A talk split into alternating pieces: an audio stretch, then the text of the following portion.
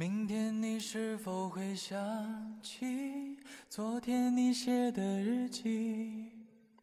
明天你是否还惦记曾经最爱哭的你？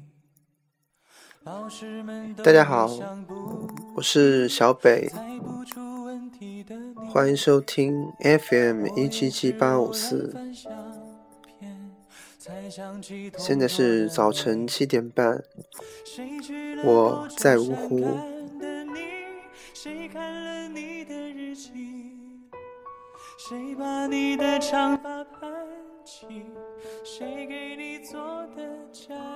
今天我们的主题是同桌的你。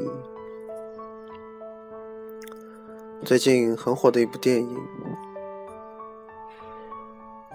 关于青春。关于校园，关于校园的爱情。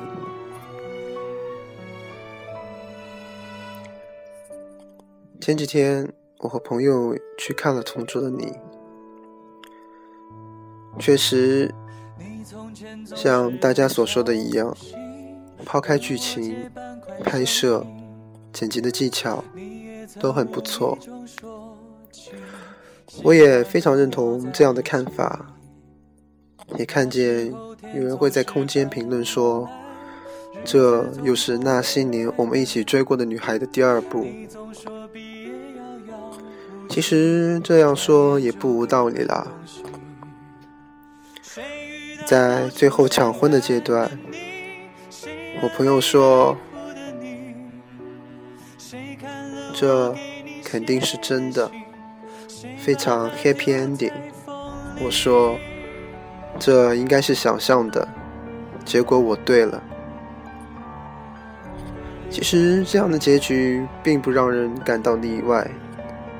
这种方式我曾经在国外的电影中也看见过，好像也是结婚的现场，似乎拍摄技巧在某些方面有些相似。但是我的朋友为什么会那样想？估计思想还停留在童话故事里。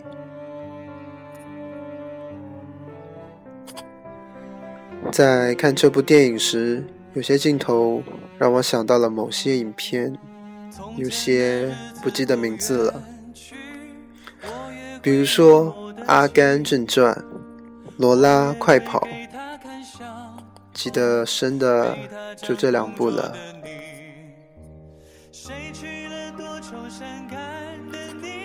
同样的结局让我想到了一个问题：为什么最后选择的都是自己不大爱的人？难道这就是现实，还是我们的不自信？还是人们都愿意把最自己最美好的都留在记忆里，保持最纯洁的回忆？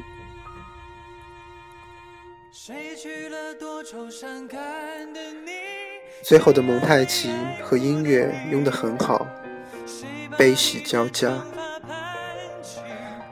在我记得最深的三次关门的情节，在最后似乎让我感觉到，这三次关门虽然表面上看上去是通往美好的，但最后的镜头都落在了关门上。关门也许就是结束的意思，注定是一个悲剧的结尾，只能在想象中实现。主人公在现实中却不敢表现出来，终究他不是输给了现实，而是输给了自己。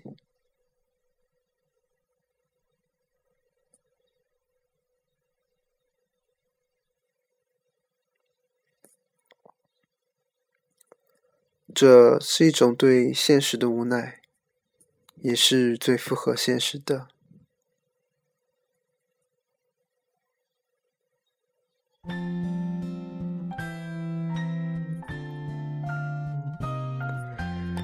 可以看见，两个主人公的对象真的不怎么样，一个生活不检点，一个傲气凌人、轻蔑他人。我不知道他们选择这样的人以后的生活会有多幸福，只能让他们更加怀念同桌的你。也许到那时，这段深藏的记忆才会更加美好。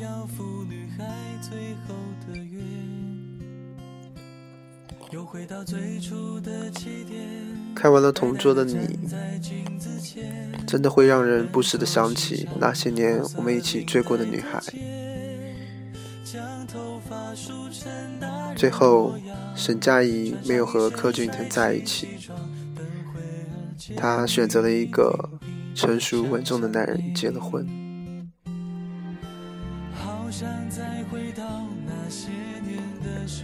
也许。校园里的爱情最终不会像童话故事般那么美好，有很多不得已。也许最后我们的结婚对象会找一个合适的人，他或许不是你最爱的，但是是最合适的。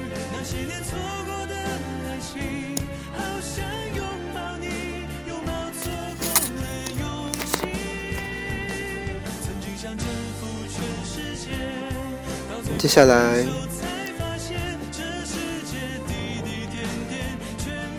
我来读几条关于朋友的回复。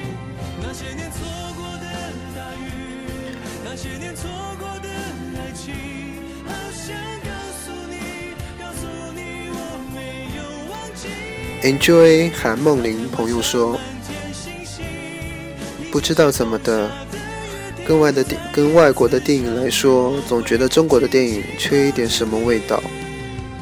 我很喜欢外国的一些电影，探讨的有些主题真的很深刻，而且剧情不错。推荐一部中国的一部电影，真心剧情、拍摄等等都很出色，而且主题深刻。看看那满墙画的兰花。我们在天上见。还有就是中国的微电影，我不是贬低中国的微电影，温情片拍的倒是不错，但大家去看一下法国的微电影《调音师》，你会震撼，你会发现这之间的差距。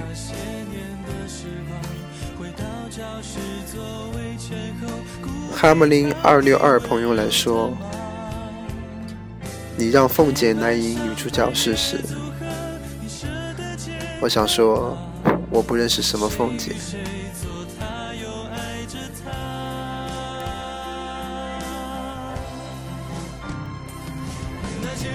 无聊的看客朋友评论说：“现实的爱情需要妥协，也就是说，找寻合适自己的，或是去适合别人。”这就造成想象与现实的落差。哎，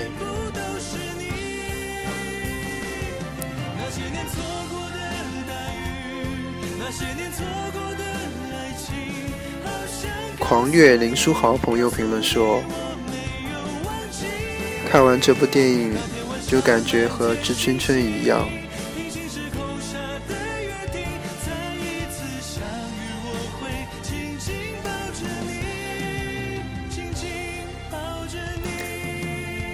千方百计，朋友说，最后的想象，你说是他想的，更多的人觉得是他想的，因为他在说我愿意前看了他一眼，所以希望他能如他想的那样抢婚。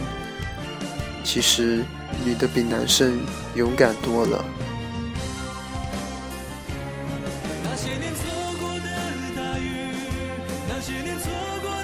王天忍同学评论说：“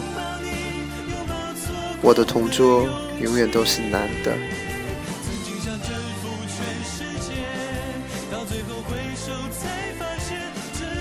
先贤渔民朋友说：“话说要毕业了，今晚陪同学去看的，共鸣的都是少数不极致青春。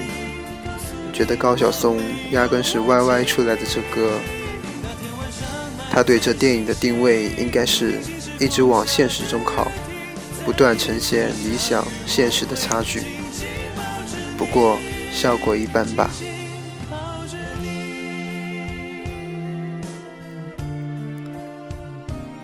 我觉得这部剧情也是有漏洞，当时的男的应该回来追问。到底是怎么回事？明天你是否会想起昨天你写的日记？明天你是否还惦记曾经最爱哭的你？这首歌是胡夏唱的，胡夏的声音非常适合这首歌，清新干净。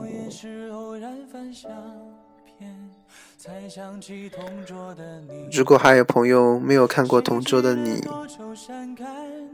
希望有时间可以静静的去看一看，去回味一下你的那个同桌的你。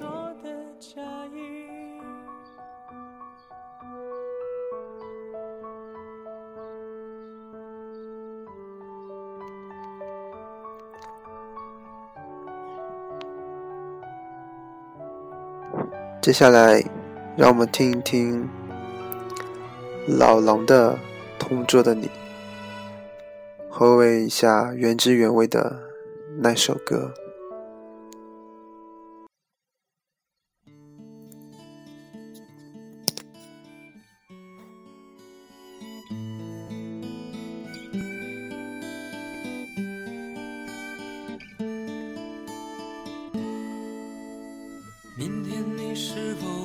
想起昨天你写的日记，明天你是否还惦记曾经最爱哭的你？老师们都已想不起猜不出问题的你，我也是偶然翻相片。亲爱的听众朋友们。今天的节目就到这了，欢迎大家继续关注我，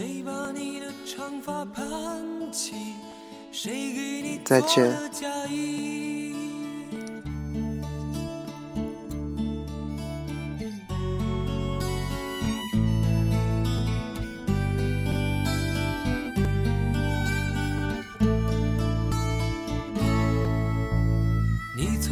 总是很小心，问我借半块橡皮。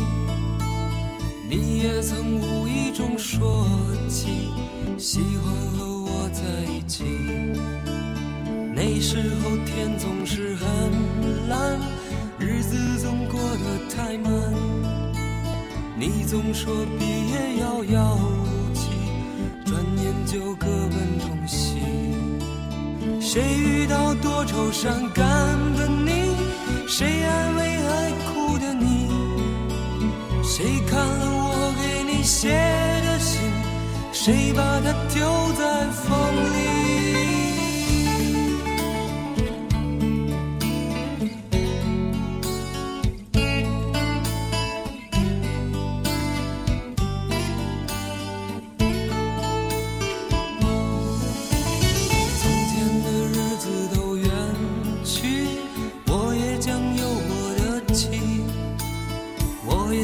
给他看相片，给他讲同桌的你。